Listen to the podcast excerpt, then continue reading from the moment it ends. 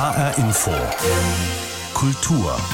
2020 ist das Jubiläumsjahr des weltweit meistgespielten Komponisten Ludwig van Beethoven.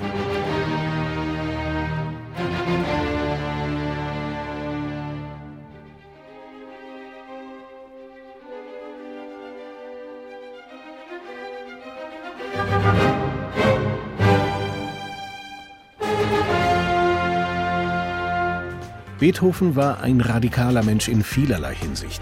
Davon weiß der Kabarettist, Autor und Musikkenner Konrad Beikircher eine ganze Menge, denn er hat über das Alltagsleben von Ludwig van Beethoven ein Buch geschrieben. Der Ludwig, jetzt mal so gesehen, heißt der Titel.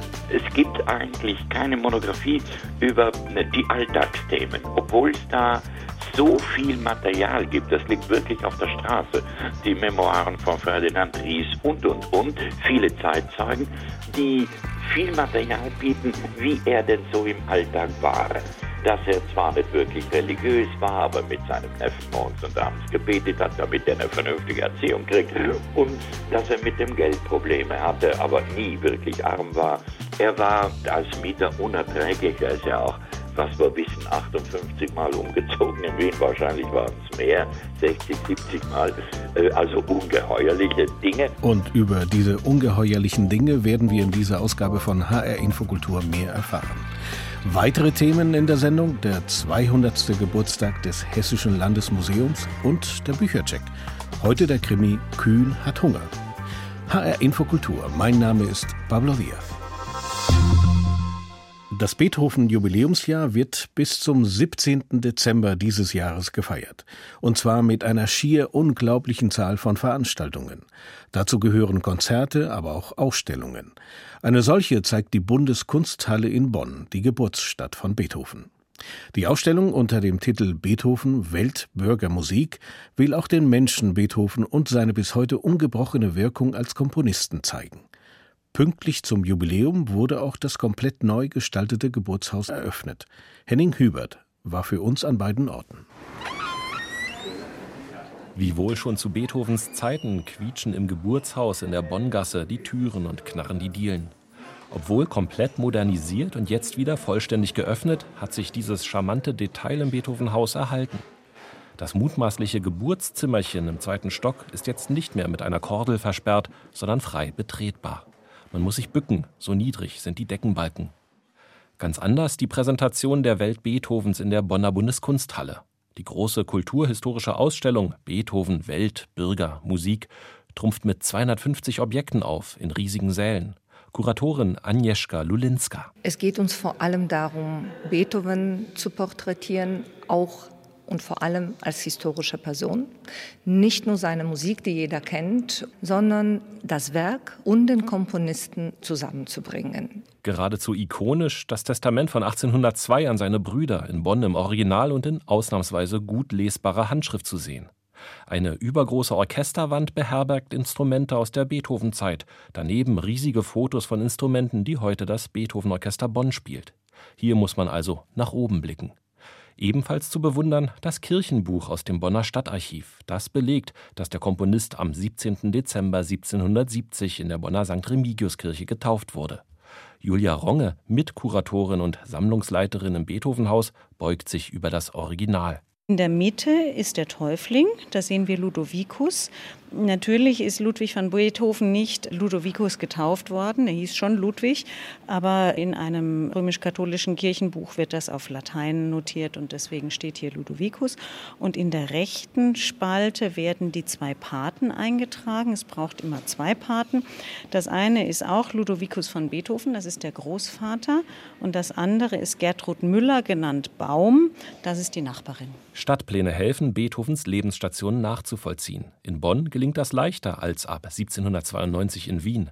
Da wird er phasenweise zu einer Art Mietnomade. Dutzende Male ist er damals umgezogen.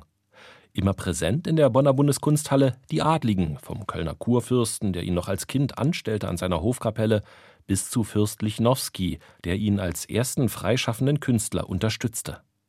Die Schau setzt ganz auf die Wirkung der originalen Notenhandschriften und der repräsentativen Gemälde dieser Umbruchszeit um 1800. Nachdenklich macht die Konfrontation von Beethovens Schlachtgesang Wellingtons Sieg mit den Kriegszeichnungen des Malers Goya. Exemplarisch lässt sich Beethovens Kompositionsweise an seinen Skizzen zu Chorwerken nachvollziehen. Zwei Schritte daneben das wohl berühmteste Bild Beethovens, 1820 gemalt von Josef Karl Stieler, das mit dem roten Halstuch und mit Stift in der Hand.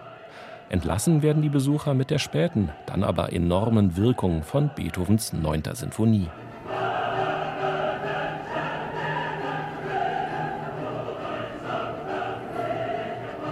Zu diesen Klängen schreitet man durch einen großen Raum mit Gustav Klimts Wiener Beethoven-Fries, ein riesiges, rätselhaftes Wandgemälde. Was genau Freude für und durch Beethoven bedeutet, muss jeder für sich selbst herausfinden. Und das können Sie, denn die große kulturhistorische Ausstellung über Beethoven in der Bundeskunsthalle in Bonn ist bis zum 26. April zu besichtigen. Viele kennen die Musik von Ludwig van Beethoven, aber nur wenige kennen den großen Komponisten als Mensch.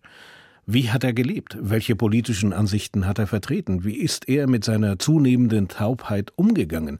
Und wie war sein Charakter? Fragen, auf die der Kabarettist und Autor Konrad Beikircher in seinem Buch Der Ludwig, jetzt mal so gesehen, Beethoven im Alltag, Antworten geben will. Ich habe vor der Sendung mit Konrad Beikircher sprechen können und habe ihn gefragt, woher kommt diese Begeisterung für Beethoven? Oh mein Gott, das ist eine Geschichte, die fast mein Leben lang geht. Als Kind, als kleines Kind schon. Mein Bruder, dreieinhalb Jahre älter, der hat angefangen mit vier Jahren Klavier zu lernen und hat dann mit sieben, acht so die ersten Beethoven, oder ja, sieben würde ich schätzen, äh, äh Dinge zu spielen. Und das hat mir einfach wahnsinnig gut gefallen. Ich äh, saß da unterm Klavier oder hinter ihm und habe dann zugehört, stundenlang. Also seitdem hat mich Beethoven begleitet. Dann habe ich selber Geige angefangen, da war ich sieben und äh, dann war das, weiß ich noch, Violinkonzert äh, gespielt von Wolfgang Schneiderhahn, alte deutsche Grammophonplatte. Mhm. Das hat mich sowas von, das hat mich richtig vom Hocker geschmissen. Und äh, da hat sich die Liebe zu der Musik begründet. Dann bin ich nach Bonn gekommen, habe Musikwissenschaften gemacht als Neben Nebenfach, äh, zehn, zehn, Semester lang. Da habe viel Vergnügen ge gehabt damit, weil der Ordinarius oder der Chef vom Musikwissenschaftlichen Institut, das war der Schmidt-Görg, der Professor, das war ein rheinisches Original, aber ich sage Ihnen vom Feinsten. Der hat eine derartige Säufernase gehabt äh, und zu Recht, weil wir waren dann oft neben dem Beethovenhaus in, in der Kneipe, die heißt der Stiefel oder zum Stiefel und da sind wir oft gesessen die ganzen Vormittage lang und er hat dann erzählt aus dem Leben von Ludwig van Beethoven auch viele Schnurren und sowas erzählt. Mhm da ist mir dann so der Mensch näher gekommen, natürlich, ne, macht dich ja neugierig und spannend. Und das hat mich dann ein Leben lang, ich habe immer wieder im äh, Beethoven-Archiv gemacht, gesessen, gelesen, durfte da auch rein und bin befreundet mit äh, dem Dr. Ladenburger, der war 30, 35 Jahre lang Leiter des Archivs, ein unglaublicher Beethoven-Kenner. Und dann kam der Aufsatz hier und jenes dazu, dann habe ich ein paar Hörbücher gemacht zu dem Thema Beethoven mit den Quellen zum Beispiel von Gottfried Fischer, der Bäckermeister war, ein paar Jahre jünger als Beethoven, aber Beethoven hat bei ihm ge gewohnt, also die Familie. Mhm. Und der hat dann anlässlich der Denkmalanweihung 1845, hat er dann angefangen, Memoiren zu verfassen. Und die, oder Erinnerungen an Beethoven, die sind nie wertgeschätzt worden, weil die Musikwelt immer sagte, was versteht denn ein Bäckermeister, der ohnehin nur im Bonner Dialekt hat schreiben können, was versteht der denn schon von Beethoven? Und jetzt aber so langsam äh, hat sich herausgemändelt, dass er sehr wohl ein sehr feiner Rechercheur war. Das, was der schreibt, ist wirklich wahr. Also da habe ich dann ein Hörbuch gemacht und und und. So kam das eine zum anderen. Und mhm. dann habe ich gesehen vor anderthalb Jahren, es gibt eigentlich keine, ja, ich sage jetzt mal Monographie, ist natürlich ein bisschen übertrieben, gell? Kein, keine Monographie über ne, die Alltagsthemen, obwohl es da so viel Material gibt, das liegt wirklich auf der Straße. Die Memoiren von Ferdinand Ries und, und, und, viele Zeitzeugen, die viel Material bieten, wie er denn so im Alltag war. Der Charakter von Beethoven war zum Teil, heute würde man sagen, naja, ob man das akzeptieren kann, das war nicht political correct, was er Absolut spielt natürlich auch eine Rolle, dass ihn das in der Zeit, in der er gelebt hatte, wo der Adel ja das Sagen hatte, das hat ihn nicht interessiert. Er war ja kein monarchistisch Denkender. Ne? Er war ja im Gegenteil eher republikanisch, aber, aber so, da finde ich immer, da zeigt sich der Rheinländer in ihm. Er hat dieses rheinische, republikanische Bewusstsein gehabt. Da gibt es so eine, ja, wie soll ich sagen, Redensart, aber das ist tatsächlich ein gewisses genetisches Credo, möchte ich mal sagen, bei Rheinländern. An der Theke oder vor der Theke sind alle gleich. Das ist so ein eisernes Gesetz. Er hat nie eingesehen, dass da jemand, nur weil er ein Baron ist, mehr sein soll als er. Und ist immer auch mit hohem Adel, zum Beispiel mit der Kaiserin von Österreich, ist er auf Augenhöhe umgegangen. Und zwar ganz intuitiv. Da gibt es ja diese berühmte Geschichte, wo er mit Goethe in Teplitz, in einem Kurort, äh, geht er spazieren, Glas Wasser in der Hand, weil das gehört er zur Kur. Und es kommen ihnen die Kaiserin von Österreich und der Hofstadt entgegen. Das erzählt die Bettina Brentano.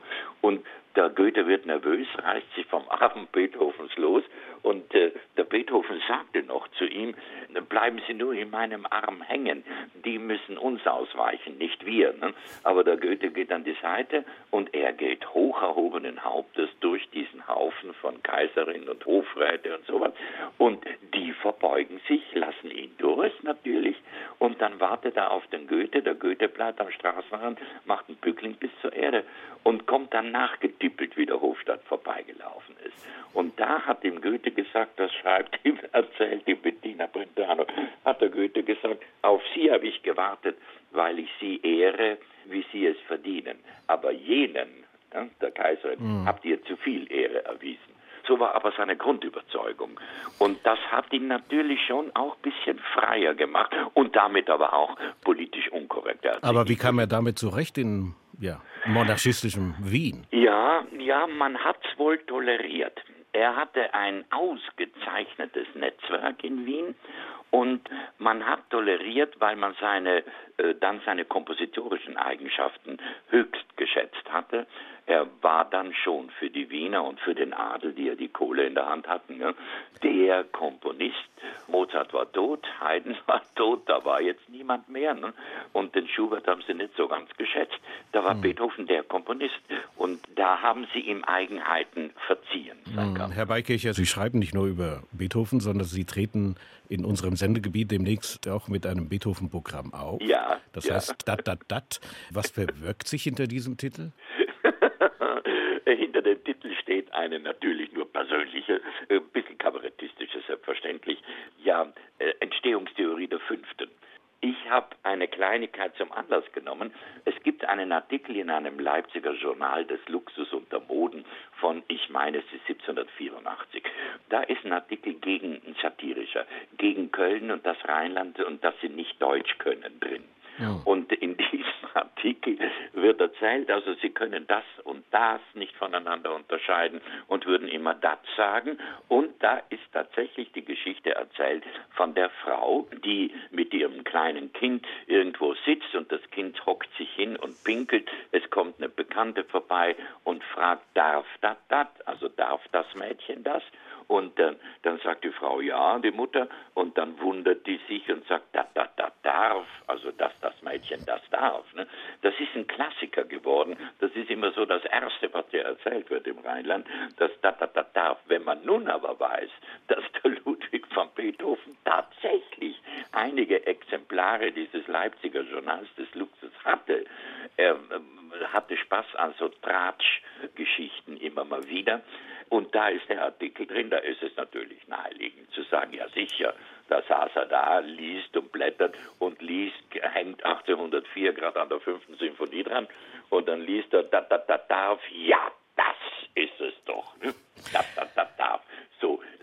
sich der Titel und das erzähle ich da, die Theorien der Entstehung der Fünften. Natürlich ist das nicht ernst gemeint und ist ein kabarettistischer Schlenker, aber witzig ist, dass es ja hätte sein können. Es hätte das sein können, in der Tat. Ja sagt der Kabarettist Konrad Beikircher. Sein Buch, Der Ludwig, jetzt mal so gesehen, Beethoven im Alltag, ist im Kiwi Verlag erschienen und kostet 16 Euro. Die Szenen, die Künstler, die Macher, die Kultur in HR Info. Das Hessische Landesmuseum in Darmstadt ist eines der ältesten öffentlichen Museen in Deutschland und eines der wenigen Universalmuseen in der Welt. Das heißt, dort werden Naturkundesammlungen und Kunstwerke ausgestellt.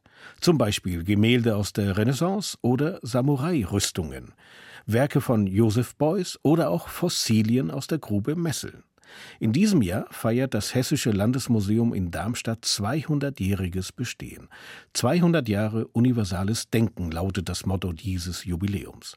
HR-Inforeporterin Petra Demand gratuliert. Martin Faas, Direktor des Hessischen Landesmuseums, ist sichtlich stolz, als er das Programm für das Jahr 2020 vorstellt.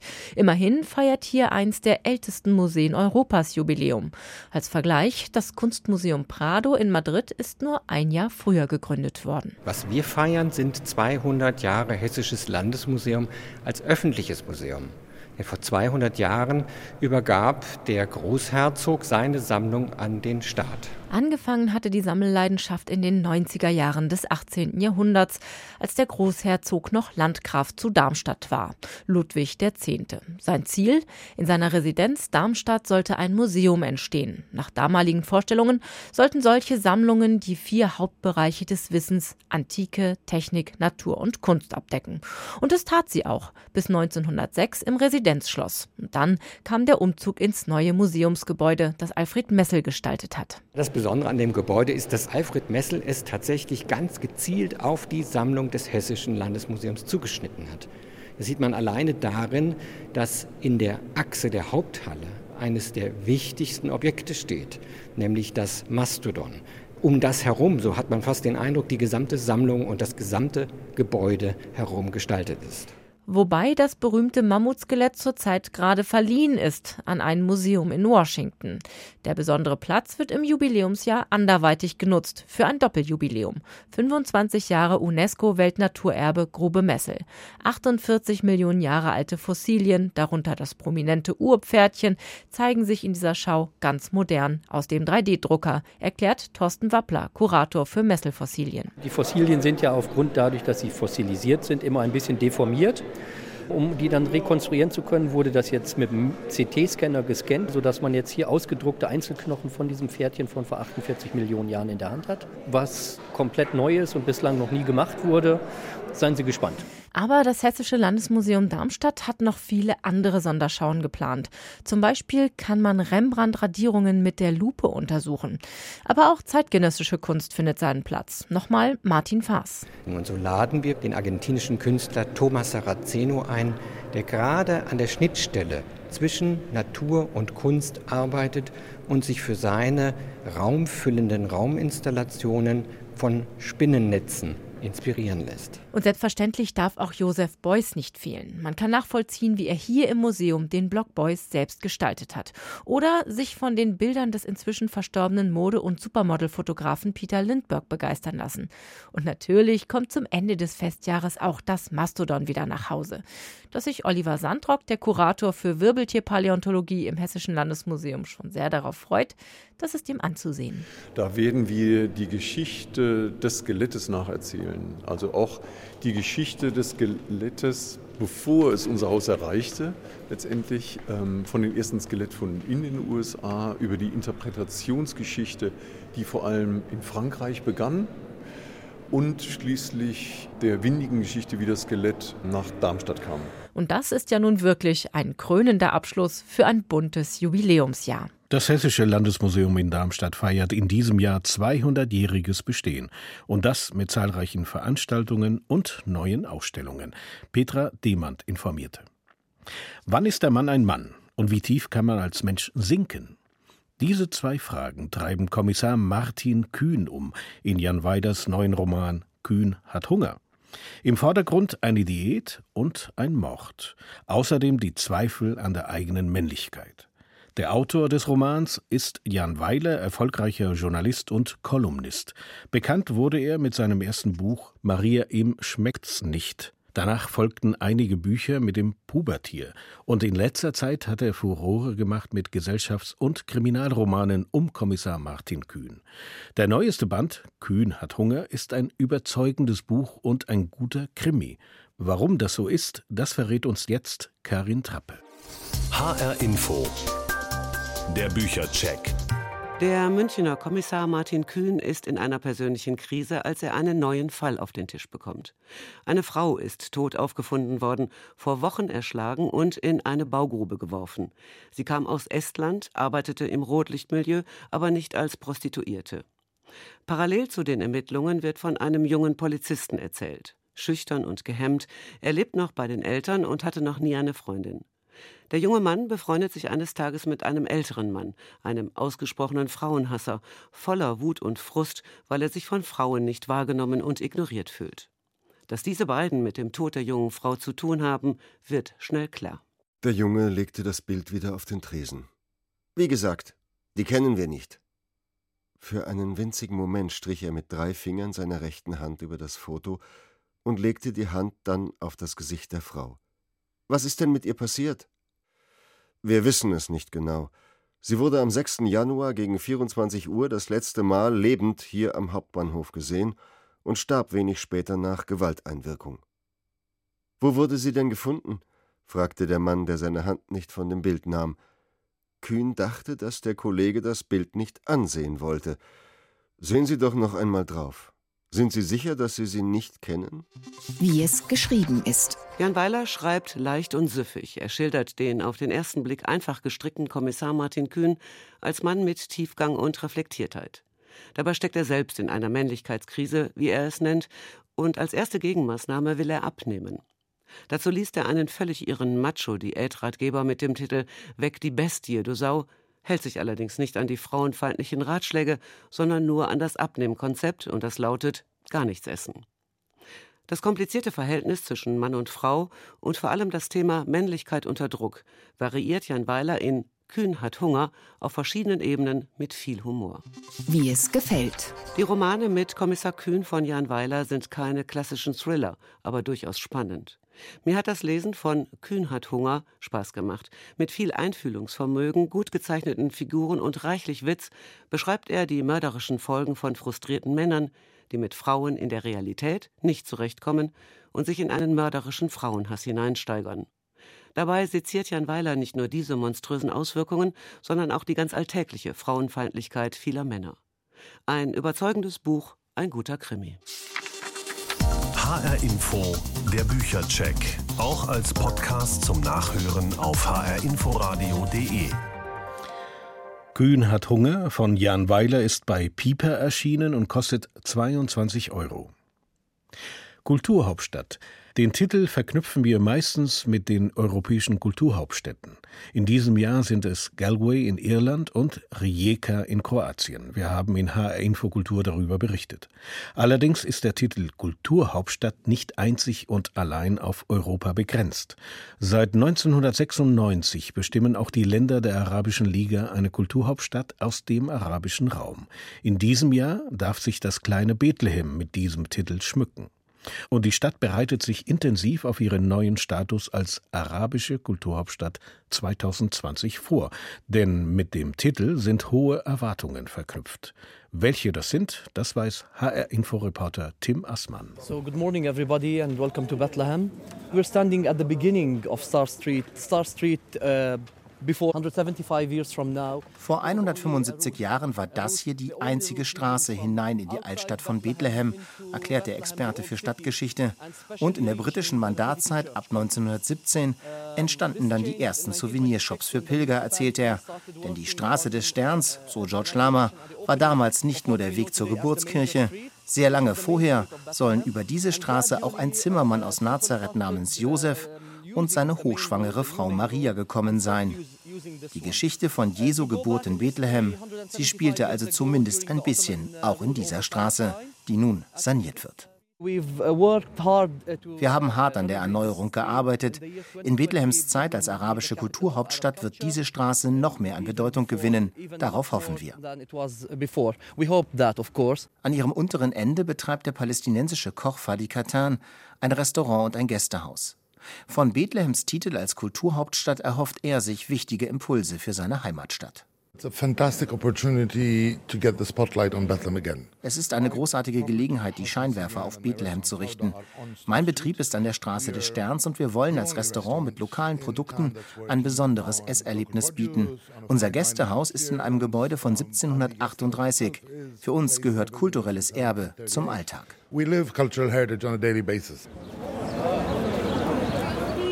Nur zwei Fußminuten von Fadi Katans Restaurant entfernt steht am historischen Krippenplatz Bethlehems Rathaus.